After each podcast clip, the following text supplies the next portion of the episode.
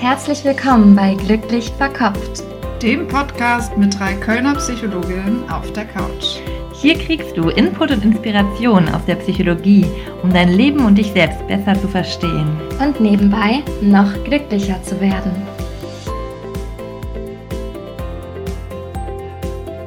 Herzlich willkommen bei Glücklich Verkopft, dem Podcast mit Psychologinnen auf der Couch. Wir sind Jessie und Wiebke. Und unser Thema heute ist das große und spannende Thema Kommunikation, was auch in der Psychologie, Psychotherapie und überall bei uns im Alltag eine ganz, ganz große Rolle spielt. Wiebke, erzähl mal, was wir uns für heute überlegt haben.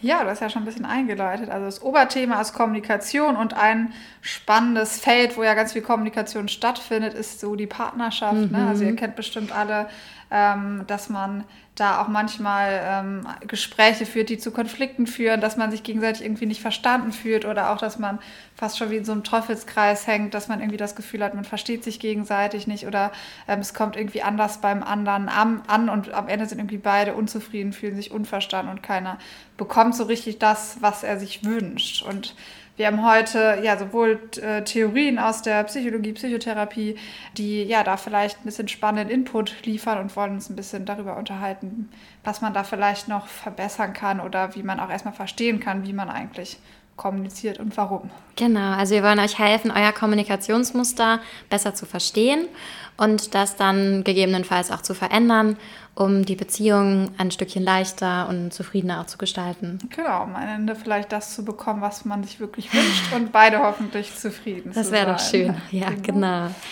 Okay, wir starten mit einer Theorie, oder? Mhm. Und zwar haben wir überlegt, wir wollen euch den Kiesler-Kreislauf mal vorstellen. Da geht es darum, wie wir kommunizieren auf zwei verschiedenen ja, Ebenen oder wie so. Wie so Skalen, ne? Ja, Kann zwei Skalen. Also ihr könnt euch so vorstellen wie zwei ja, Geraden, die sich so schneiden und so ein Kreuz ergeben. Mhm, genau. Und auf der einen Skala ist, kommuniziere ich eher dominant, also als der starke agierende Part oder eher unterwürfig, also als der Part, der dem anderen das Recht macht, der mhm. keine Probleme machen möchte. Also das ist so angepasster, passiver ist, ne? Genau, also das ist so auf der einen Skala und das wird dann geschnitten von der Skala, ob ich eher aggressiv oder eher freundlich kommuniziere. Genau, freundlich oder feindselig. Feindselig so, genau, oder freundlich. Genau, genau, das sind so die, die äh, Achsen, die man benennen kann. Und das Spannende ist jetzt eigentlich, dass man versucht herauszufinden, auf welcher Ebene kommuniziere ich denn gerade oder auf welcher kommuniziert zum Beispiel mein Partner.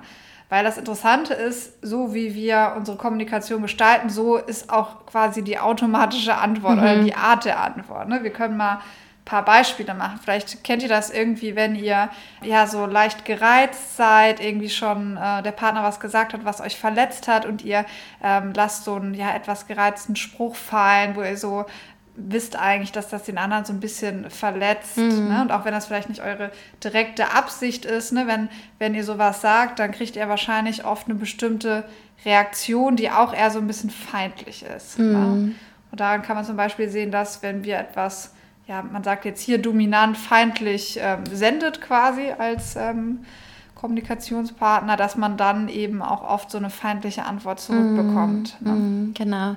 Also bei der Dimension feindlich, wenn ihr feindlich kommuniziert, ist die Wahrscheinlichkeit groß, dass der andere feindlich zurückkommuniziert. Bei freundlich ist es genauso. Also wenn ihr freundlich kommuniziert, ist die Wahrscheinlichkeit groß, dass der andere auch freundlich kommuniziert. Bei dominant unterwürfig ist das gegenläufig. Also wenn ihr dominant seid, ist die Wahrscheinlichkeit groß, dass der andere unterwürfig reagiert. Ja. Und wenn ihr unterwürfig seid, ist die Wahrscheinlichkeit groß, dass der andere in den dominanten Part reingeht. Genau, ganz spannend. Ne? Das kennt ihr vielleicht auch von euch in unterschiedlichen Situationen. Ne? Bei mhm. manchen Personen seid ihr vielleicht eher dominant, bei manchen eher unterwürfig. Ne? Vielleicht auch im Arbeitskontext sagt ihr vielleicht eher unterwürfig gegenüber dem Chef oder so. Ne? Mhm. Und der ist eher in der dominanten Rolle. Ne? Sind auch so, so Rollen, die man oft inne hat. Genau. Aber in der Partnerschaft auch ganz interessant, haben sich manchmal auch wie so ja, feste Kommunikationsmuster eingeschlichen. Ne? Also es ist ein bisschen auch so ein bisschen Typsache. Also es ist jetzt nicht so, dass das eine Persönlichkeitseigenschaft ist, dass man immer dominant kommuniziert, aber vielleicht hat man für das eine, ist man ein bisschen vertrauter mm. drin. Mm. Ne? Also wenn man generell eher zum Beispiel sehr angepasst ist. Ne? Wir hatten ja eine Folge zu Persönlichkeitseigenschaft, vielleicht immer sehr verträglich sein möchte ähm, dann liegt einem vielleicht die unterwürfige Rolle auch ein bisschen besser, weil man immer sehr beim anderen auch ist. Ne? Was mhm. will der? Und dann rutscht man vielleicht schneller in so eine Rolle und der andere wird dann automatisch ein bisschen dominanter. Ne? Mhm, genau, das ist so das Spannende daran, dass ihr dadurch, wie ihr euch verhaltet, in dem anderen eine bestimmte Tendenz wachruft. Ne? Also mhm. den anderen in so eine Rolle nicht zwingt. Der kann natürlich auch anders reagieren. Ne? Wir können auch, wenn jemand feindselig ist, freundlich reagieren. Aber das ist nicht so der natürliche Impuls. Ja, es ist sehr schwierig. Ne? Ich glaube, ihr kennt das auch, selbst wenn ihr vielleicht das Gefühl habt, euer Partner hat da ist irgendwie ein wahrer Kern drin, aber ich glaube, man macht automatisch so ein bisschen zu, wenn man das Gefühl hat, ähm, der klagt einen so ein bisschen an. Ne? Man kann auch sagen, Ankläger, Ankläger-Verteidigungsmodus. Ne? Da kommt man mhm. automatisch da rein, okay, ich muss mich hier irgendwie verteidigen. Ne? Ja. ja, und auch ganz spannend, was du eben ja schon genannt hast, äh, wenn jemand feindselig ist, dann gibt es hier noch die Möglichkeit, ist das eher so aktiv oder passiv, also ist es eher so passiv-aggressiv mhm. ne? oder aktiv-aggressiv. Beides ist aber auf dieser feindseligen Seite ja, ne? und genau. würde deshalb auch eher so keine freundliche Reaktion genau. wachrufen. Ich glaube, da muss man auch ganz sensibel, weil das ist ja, manchmal wollen wir das vielleicht gar nicht so eingestehen, ne, dass wir also gerade in der Kommunikation ist man ja oft ist auch sehr feinfühlig ne, für Untertöne, für, für Dinge, wo man einen Vorwurf vielleicht auch raushört. Ne? Und gerade dieses vielleicht etwas passiv-aggressive, wie du gesagt hast, gesteht man sich manchmal gar nicht so ein. Ne? Und der andere reagiert trotzdem irgendwie gereizt oder abwehrend oder so. Ne? Und da muss man, glaube ich, sehr mhm. sensibel mit sich sein. War da nicht doch irgendwas in mir, was so einen gewissen Unterton mhm. hatte, ne? den man vielleicht auch gar nicht immer so bewusst weiß, aber wenn man ganz ehrlich zu sich ist, doch weiß, da war irgendwas nicht mhm. ganz freundlich, mhm. neutral gemeint. Auch, ne? ja, genau, muss man sich dann selber eingestehen.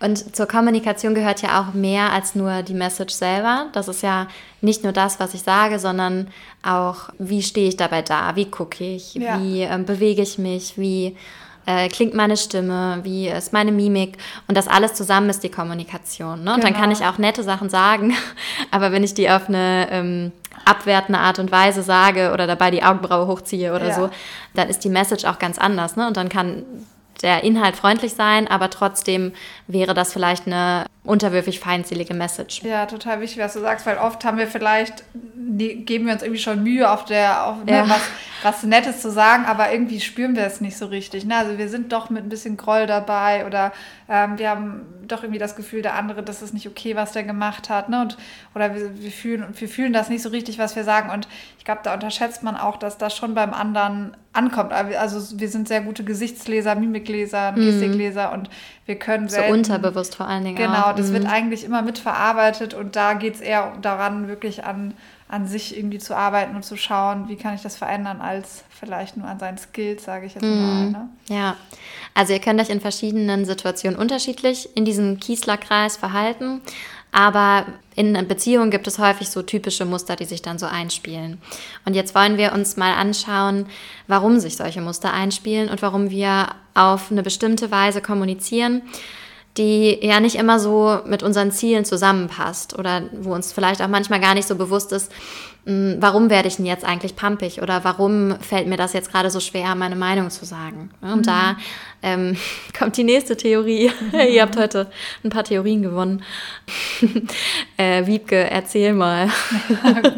Gute große Einleitung, da werde ich mal ins Blaue erzählen. Also, wir haben uns eine Theorie rausgesucht, die wir ganz spannend fanden, weil ja, wir so ein bisschen darüber nachgedacht haben, warum ähm, ja, reagieren wir eben oft so, warum sind wir nicht komplett ehrlich in unserer Kommunikation, warum sprechen wir vielleicht auch nicht immer unsere Gefühle direkt an, sondern versuchen auf so einer anderen Ebene noch zu bleiben oder versuchen eher so in den Anklagermodus zu gehen. Ne? Warum tun wir das überhaupt alles?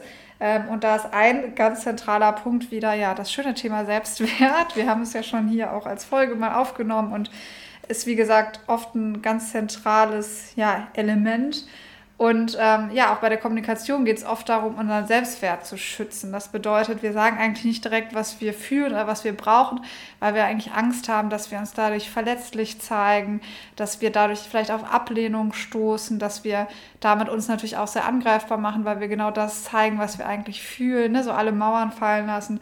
Und das ist oft was, ja, was uns schwerfällt in verschiedenen mhm. Situationen. Ne?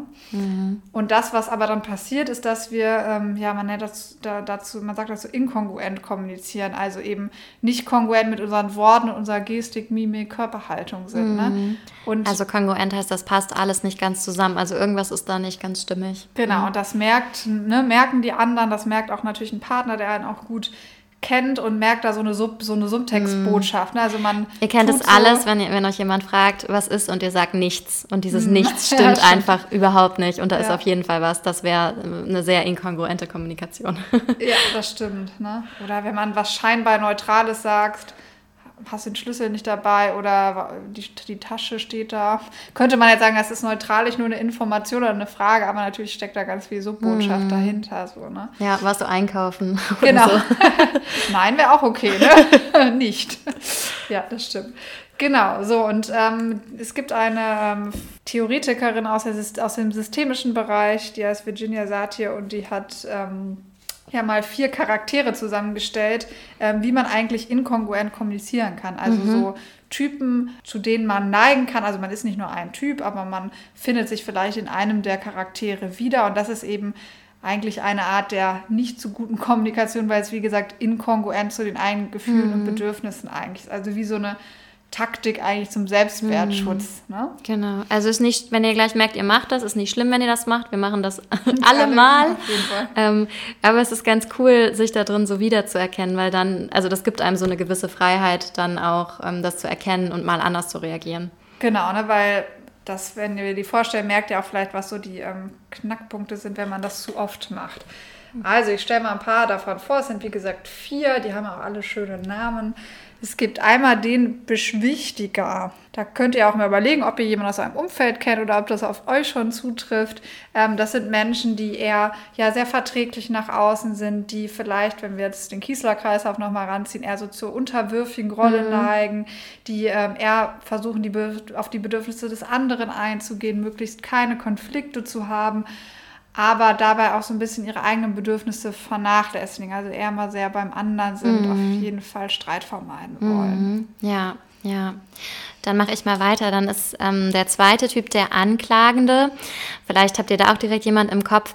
Der findet immer einen anderen, der schuld ist. Also der guckt nicht bei sich selbst, ähm, sondern der geht ganz schnell nach außen, sagt ähm, dir vielleicht, was du falsch gemacht hast, statt darauf einzugehen, was du eigentlich gerade gesagt hast.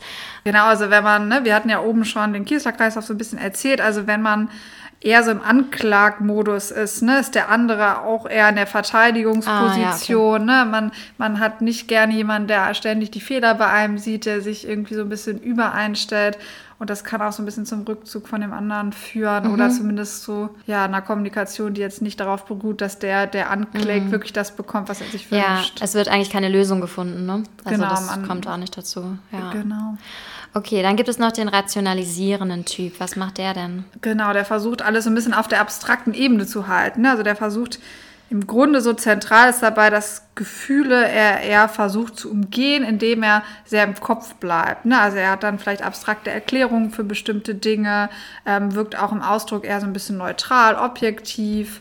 Aber im Grunde ist das auch so ein bisschen eine Technik, ähm, um sich eigentlich von seinen eigenen Gefühlen zu distanzieren. Also sowohl in der Kommunikation als auch für sich selber. Ne? Indem man immer gute Erklärungen findet oder versucht, das alles ganz genau zu verstehen, ist man halt immer sehr im Kopf. Und oft Gefühle sind ja sehr basal, die sind eigentlich gar nicht so komplex, sondern da geht es eher darum, die anzunehmen ne? und nicht unbedingt da eine gute Erklärung unbedingt für zu finden. Das wären dann eher so kühle, logische, Genau. logische Menschen. Genau, ja. Okay. Mhm. Und der vierte Typ ist der ablenkende Typ. Den finde ich witzig.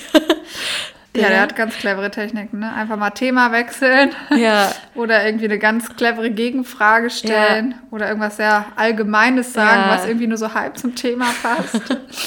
Ja, genau. Also eigentlich davon ablenken, sich nicht zeigen, sich nicht mit den Gefühlen auseinandersetzen. Aus, aus so einem Gefühl heraus, dass er selber eigentlich auch nicht okay ist. Genau, ne? Auch der ist nicht wirklich authentisch mit sich, ne? Also der zeigt sich gar nicht so richtig. Der ist ja eher so dabei, immer möglichst was anderes zu finden, worum es gerade nicht geht. Genau, ne? Und das Spannende ist vielleicht, geht ihr mal in euch, ob ihr irgendwas habt, wozu ihr neigt. Ne? Es muss auch nicht nur eine Sache sein, aber äh, manchmal hat man so eine Strategie irgendwie, um Gefühle um, zu umgehen oder auch um vielleicht ehrliche, authentische Kommunikation so ein bisschen zu umgehen. Ne? Ja, und vielleicht habt ihr auch euren Partner schon in einem von den vier Typen wiedergefunden. Wahrscheinlich das auch. Okay, so, jetzt haben wir euch ein bisschen mit Theorie ähm, vollgespammt. Aber jetzt wollen wir natürlich auch noch auf der praktischen Ebene wieder schauen, was hilft mir das denn? Wie, wie kann mir das helfen, dass ich vielleicht ja authentischer kommuniziere, dass ich eher das bekomme, was ich mir wünsche und aus so Teufelskreisen so ein bisschen aussteigen kann, wo man sich im Grunde nur im Kreis dreht und irgendwie manchmal auch so das Gefühl hat, wir reden gar nicht um das, wo es wirklich geht oder keiner fühlt sich so richtig verstanden. Genau, wir haben ja eben schon so ein bisschen erzählt, dass der Selbstwert dafür verantwortlich ist, dass wir manchmal inkongruent kommunizieren, also eigentlich nicht das direkt sagen, was wir so fühlen oder was wir brauchen. Und da ist natürlich eine Voraussetzung, dass wir ja erstmal selber für uns annehmen, was wir für ein Gefühl haben und was wir uns eigentlich wünschen. Und das auch auf so einer Ebene, dass das okay ist, was wir fühlen und was wir uns wünschen. Ne? Also Gefühle wahrnehmen und annehmen, das ist oft so der erste Schritt, der manchmal gar nicht so einfach ist, ne? weil dann mhm. natürlich auch unangenehme Gefühle auftreten ja. können, die vielleicht auch sich schwach anfühlen. Ja, und den kann man ja quasi überspringen, wenn man direkt in den Beschwichtiger geht oder wenn man direkt genau. in den genau. Anklager geht. Ne? Dann muss ich mich nicht mit meinem eigenen Gefühl auseinandersetzen, sondern ich kann entweder direkt auf Angriff gehen oder dem anderen alles recht machen und habe zum Beispiel mit meiner eigenen Traurigkeit dann gar nicht so viel genau, zu tun. Genau, da ist Wut nämlich manchmal so eine Gegenkompensation zur Traurigkeit, die vielleicht ein bisschen unangenehmer für den einen oder anderen ist. Ne? Ja, genau. Also dass Traurigkeit unangenehmer ist und Wut fühlt sich dann aktiver an. Genau, stärker. das ist ein bisschen Typsache. Ne? Ja. Und andere kennen vielleicht ähm, eher, dass sie so das Gefühl der Traurigkeit sehr oft haben ja. und gar nicht so oft wütend sind. Ne? Ja. Ja, genau. Vielleicht so der Beschwichtiger, da würde Wut jetzt irgendwie wird nicht eher traurig, passen, ne? genau. Und Auch der, ganz spannend, ja. Ja, und der Anklagende wird eher wütend statt traurig. Ne? Genau, das mhm. ist wie so eine Strategie. Auch der Beschwichtiger, das ist ja so, der will ja auf gar keinen Fall Konflikt und wenn der jetzt zu ja. Wut tendieren würde, ist das eigentlich so ein Gefühl, was jetzt auch. in den Konflikt führen würde und deswegen hat er vielleicht eher Kontakt mit dem Gefühl der Traurigkeit. So, ja, ne? ja. Aber im Grunde geht es da so ein bisschen darum, dass man wirklich das authentische Gefühl so ein bisschen für sich rausfindet weil äh, das Wichtige jetzt auch wieder ist, dass man, um gut zu kommunizieren und um wirklich das zu kriegen, was man braucht, muss man auch das erstmal selber verstehen. Da sind wir wieder mhm. so ein mhm. bisschen beim Thema, was ist mein Bedürfnis? Da hatten wir auch schon eine Folge zu, zu dem Thema Grundbedürfnisse. Ne? Wenn ihr da ja. mal reinhören wollt, da haben wir so ähm, die vier Grundbedürfnisse, die zentralen vorgestellt, die es so gibt dass man da erstmal versteht, okay, worum geht es hier eigentlich? Ne? Manchmal denken wir vielleicht auch sehr komplex und im Grunde steht dahinter oft ein Bedürfnis, was wir alle mm, teilen. Ja. Also jetzt so ein Beziehungsthema zum Beispiel, ähm, der Partner hat irgendwas nicht gemacht, was er versprochen hat, na, dann könnte das zum Beispiel meinen Selbstwert verletzen, weil ich mhm. das Gefühl habe, okay, ich mache hier so viel und ich werde nicht gesehen und der gibt mir das nicht zurück, bin ich überhaupt wertvoll? Ne? Das wäre mhm. so ein, das wäre dann vielleicht das Bedürfnis, was dahinter steht. Mhm. Oder das Thema Nähe und Sicherheit, ne? Ja. Genau, also das, da geht es so ein bisschen darum, ja, sein Gefühl zu identifizieren. Und wenn man sein Bedürfnis halt kennt, dann kann man auch wieder passender das ausdrücken, was man eigentlich braucht. Ne? Deswegen ist mhm. es so gut, wenn man das so ein bisschen erkennt. Ja. Und da haben wir auch noch mal so, so, ein Vorgehen, wie ihr eure Bedürfnisse kommunizieren könnt. Ja. Vielleicht hat der ein oder andere von euch schon mal von der gewaltfreien Kommunikation gehört. Nach Rosen Rosenberg. Rosenberg wahrscheinlich, ja. genau. Da geht es darum, dass ich mein Bedürfnis kommuniziere und zwar ohne Wertung. Also das ist eine Art zum Beispiel in einer Partnerschaft zu kommunizieren, die ähm, ja, Konflikte eigentlich vermeiden soll. Und vor allen Dingen soll die so vermeiden, dieses immer machst du und immer tust du und nie. Äh, nie bringst du mir Blumen genau, mit, also so, so dieses pauschalisierende Vorwürfe. Ne? Pauschalisierende Vorwürfe, ja, sehr, sehr gut. Wo der andere nicht sagt, ach ja, morgen bringe ich dir Blumen mit. Jetzt, gut, dass du es mir sagst. ja. Jetzt fällt es mir auch auf. Ah, jetzt habe ich richtig Bock, dir morgen Blumen mitzubringen. genau, ihr merkt ja. schon, das passiert gar nicht so selten. Ja, ja, genau. Also die gewaltfreie Kommunikation soll so ein Weg sein, raus aus diesen ja, Dramakreisläufen oder aus, aus immer wieder argumentieren, ohne eine Lösung zu finden. Mhm. Und da gibt es vier verschiedene Schritte, die ich euch jetzt mal kurz vorstelle. Im ersten Schritt geht es darum, seine Beobachtungen ähm, zu teilen. Also zum Beispiel, Jetzt brauchen wir eine Situation. Vielleicht eine typische Paarsituation. Typische Paarsituation. Blumen, ich weiß nicht, es kaufen nicht mehr so viele Leute Blumen, oder? ja, okay. Müll runterbringen, so Haushaltsthemen, Haushalt? ich weiß nicht. Okay, ja, können wir einfach nehmen. Also, meine Beobachtung ist dann, super, gestern hast du den Müll nicht heruntergebracht. Genau, da ist, ähm, ne, das Wichtige ist ja bei der Beobachtung, dass es sachlich bleibt, neutral bleibt und klar beobachtbar. Ne? Also, dass man sich sagt, nie bringst du den Müll runter, sondern gestern habe ich beobachtet, du hast den Müll nicht mhm. runtergebracht, obwohl der voll war. Okay, obwohl der voll war, ist vielleicht schon. Nee, das noch beobachten, ja? nein. okay, also auf jeden ja. Fall ist wichtig, dass man da eigentlich gar nicht, äh, Oder, nee, stimmt so nicht sagen kann. Ja. Ne? Also das muss für beide klar sein, dass das einfach so war. Ja, genau. Und wenn, wenn ich wieder sagen würde, boah, der Müll steht hier schon ewig, das ist keine Beobachtung. Also nee, das wäre eine Bewertung. Wissen, genau wie lange. Ja, der Seit drei hier. Tagen. Und der fängt schon an zu schimmeln. ja, genau. Also das ist die Beobachtung. Also irgendwas, was man äh, sachlich ohne Vorwurf ähm, ja, einfach darlegen kann. Ja. Dann kommt als zweiter Schritt nach der Beobachtung das Gefühl. Das sage ich am besten in so einer Ich-Botschaft. Ich bin angeekelt.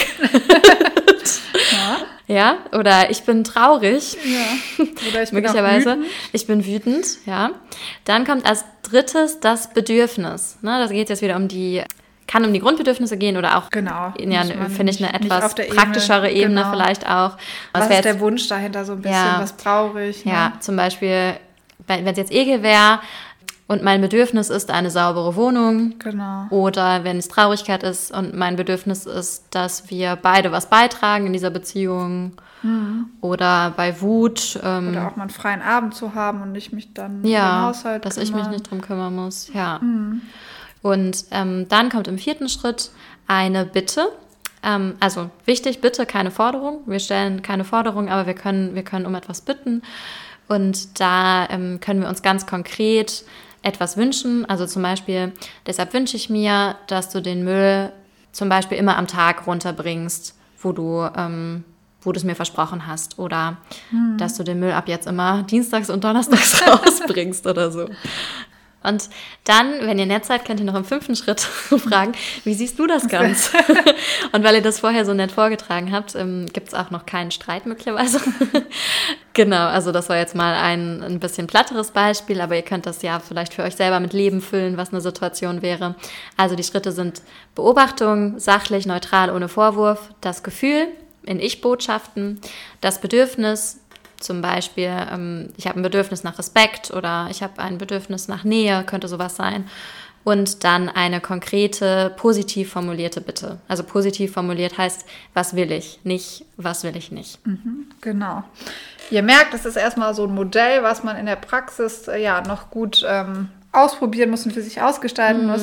Ich finde, eine Sache, die da so wichtig ist, dass man eben erstmal so ein bisschen Gefühl benennt, ne, was wir oft gar nicht so machen, wenn wir so im Vorwurfsmodus sind, dann sind wir gar nicht so bei unseren eigenen Gefühlen und wir sind auch nicht so bei unseren eigenen Bedürfnissen. Ich glaube, das nimmt schon mal so viel, ja, Explosionskraft aus der Ja. ähm, Diskussion, weil ich glaube, wenn man sagt, irgendwie das verletzt mich oder ähm, Das macht mich traurig. das macht mich traurig oder ne, also je nachdem, was es für ein Ich fühle Gefühl mich ist. einsam, ich fühle mich allein. Genau, da, man schildert eher sowas in einem als mehr so eine Selbstöffnung als ein, eine Anklage. Und ich glaube, das kann schon dazu führen, dass der andere ja nicht so in die Verteidigung geht, ne? weil ja im Grunde erzählt man nur, wie man sich damit fühlt. So. Ja. Mhm. Ja, und auch dieses konkret auf eine Situation ähm, eingehen und wirklich die ansprechen, statt einen Strauß von Situationen zu sammeln Ja. und das dann vor die Füße zu knallen und zu sagen, das ist immer so, Genau. du machst es nie anders.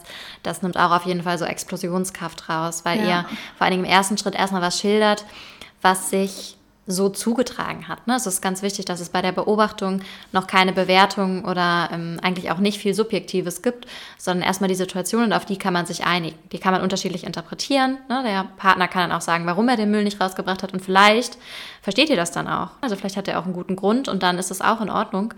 Ähm, aber den wird er vielleicht auch gar nicht nennen, wenn ihr davor schon in den Streit gegangen seid. Oder ihr seid dann gar nicht überhaupt in der Lage, das zu hören. Der ist nicht in der Lage, das zu hören.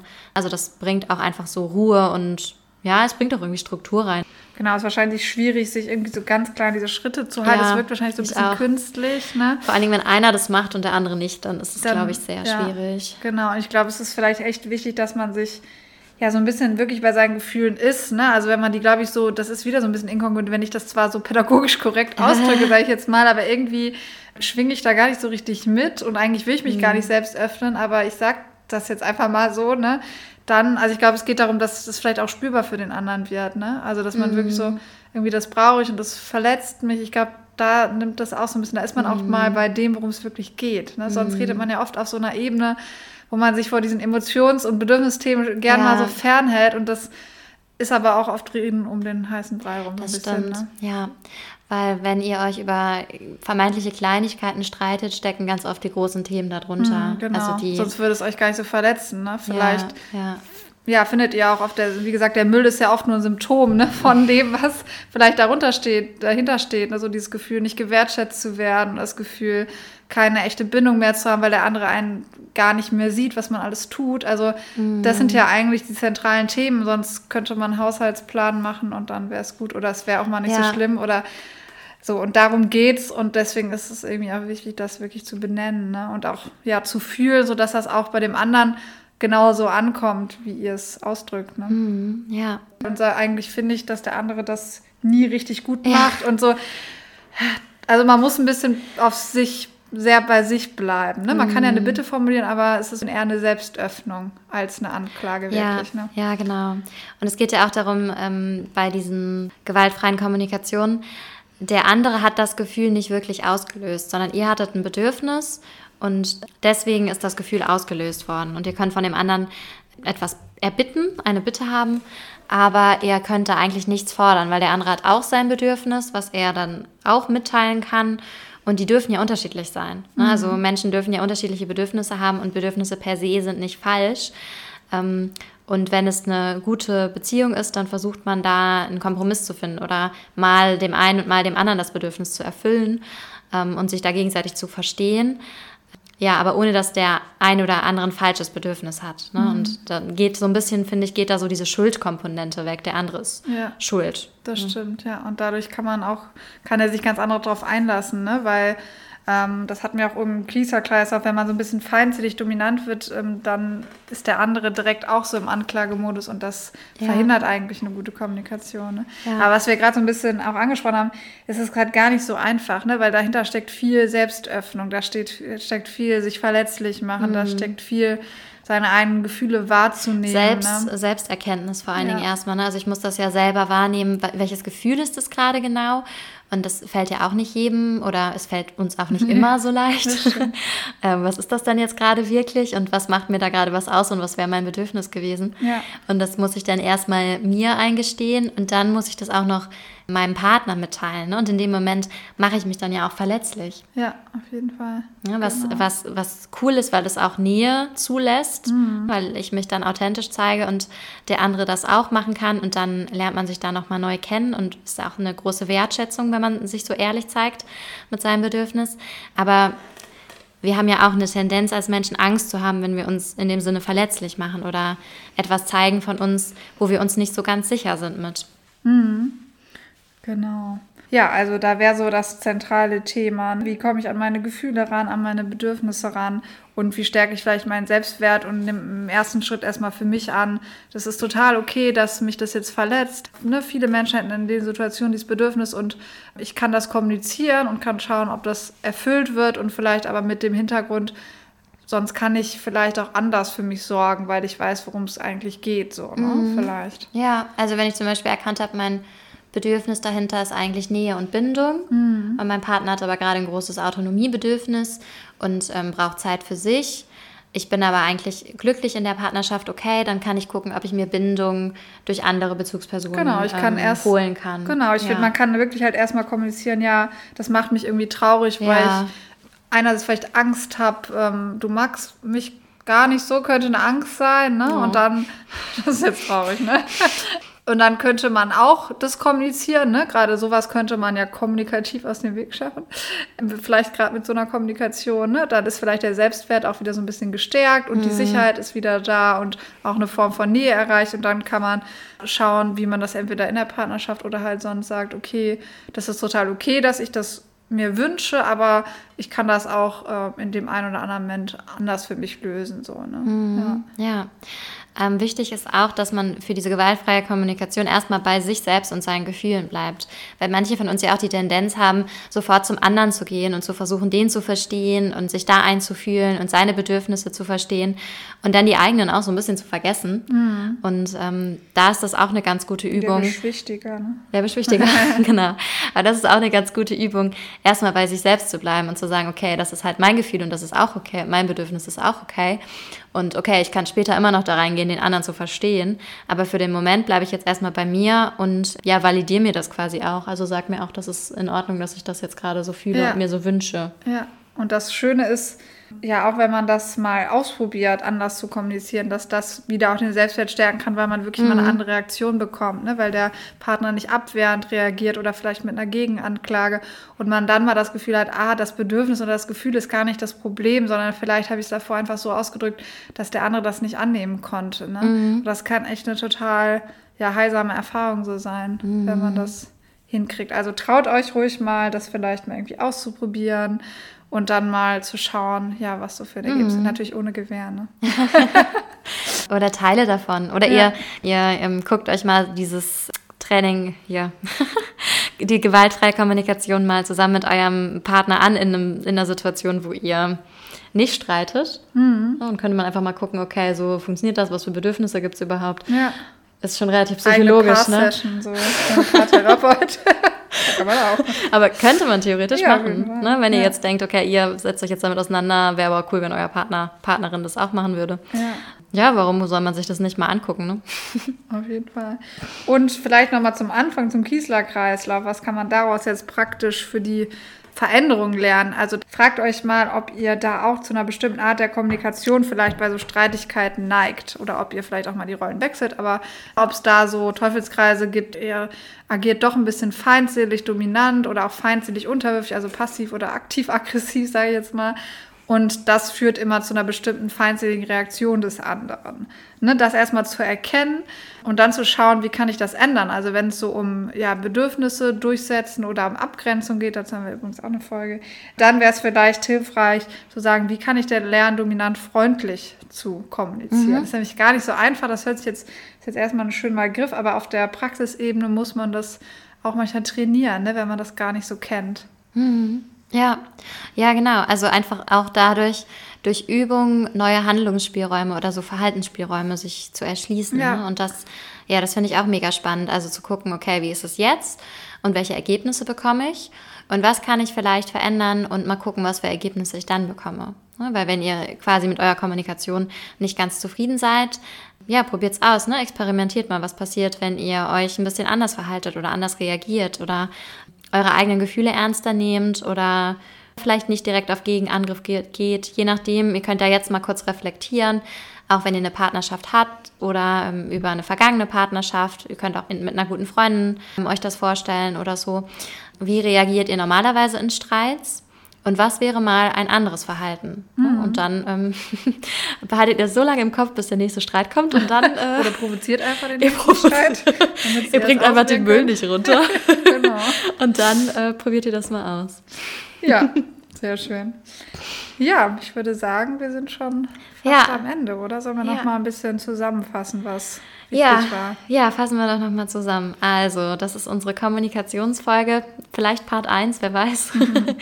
wir haben euch erklärt, was der Kiesler-Kreis ist, nämlich darin kann man sich angucken, wie kommunizieren Menschen miteinander und wie reagiert jeweils der andere darauf. Also je nachdem, ob ihr feindselig oder freundlich dominant oder unterwürfig seid, reagiert die andere Person entsprechend. Also entweder auch freundlich, auch feindlich oder bei dominant und unterwürfig jeweils entgegengesetzt.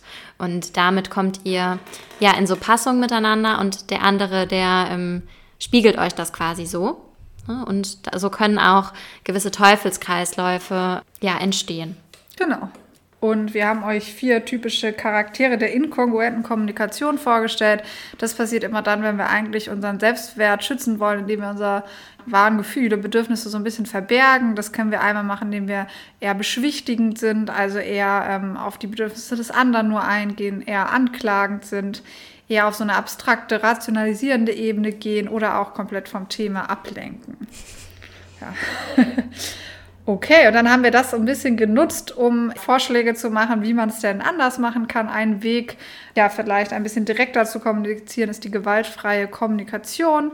Da geht es im ersten Schritt darum, ähm, etwas darzulegen, was man wirklich objektiv beobachten kann, dann zu seinem eigenen Gefühl in Ich-Botschaften zu kommen, dann das Bedürfnis, also den Wunsch dahinter zu kommunizieren und dann am Ende eine konkrete Bitte an den Partner oder an andere Personen zu richten.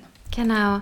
Und die Essenz wäre, dass ihr mal guckt, was ist eigentlich wirklich euer Gefühl in der Situation und was ist euer Bedürfnis und könnt ihr das authentisch kommunizieren und da ruhig einfach mal euren eigenen Kommunikationsstil, möglicherweise auch, ähm, ja, welche Selbstwertstrategien habt ihr bisher, besser kennenlernen, beobachten und dann mal auszuprobieren, was anders zu machen, ja, sich vielleicht auch mehr zu öffnen und ähm, damit die Kommunikation zu verändern. Genau, und vielleicht zu schauen, ob ihr schon in einem Teufelskreis drinsteckt von Ankläger, Verteidiger und wirklich da mal versuchen auszusteigen und stattdessen wieder ja, auf einer anderen Ebene, vielleicht auf der Ebene der gewaltfreien Kommunikation oder genau, nicht genau nach den Schritten, aber vielleicht so in die Richtung, Ja. das Ganze mal zu probieren. Hat auf jeden Fall gute Aspekte, die Ja. man mal ausprobieren kann. Ja. Auf jeden Fall.